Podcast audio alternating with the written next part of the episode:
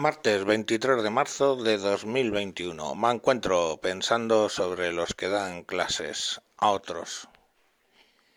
Eh, tenemos a Revilla haciendo ayer unas declaraciones diciendo que de aquí a 15 días Madrid va a ser una bomba de COVID, porque ha visto que en los que está todo abierto, todo eh, la gente sentada en las terrazas y todo ese tema, ¿no? Y entonces uno tira de calculadora. Y mira que, por ejemplo, eh, dentro de lo que es Cantabria, se ha contagiado el 4,5% de la población. Vale. Y en Madrid se ha contagiado el 9% de la población. Ah, la ves, ves, tienes razón. El doble de contagiados de, en Cantabria que en Madrid. Claro, eh, hay un pequeño detalle. La población de Madrid, que son 6.662.000 habitantes en la comunidad, pues está concentrada el orden de 4 mm, millones justo en, el, en un área urbana. Pues evidentemente se va a contagiar más gente.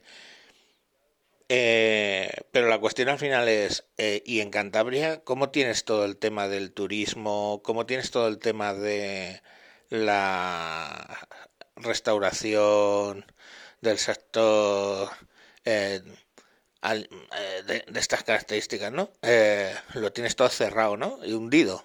Pues mira, aquí lo hemos conseguido sin tenerlo cerrado ni hundido. O dentro de lo malo, bueno, pues aquí han podido sobrevivir algunos restaurantes y algunos lugares de ocio. En Cantabria no. Entonces, pues bueno, mm, teniendo en cuenta que qué suerte tienes de que tu población no esté concentrada en un 90% en, una solo, en un solo sitio, pero no vengas a dar aquí clases, ¿eh? que clases de matemáticas las damos todos.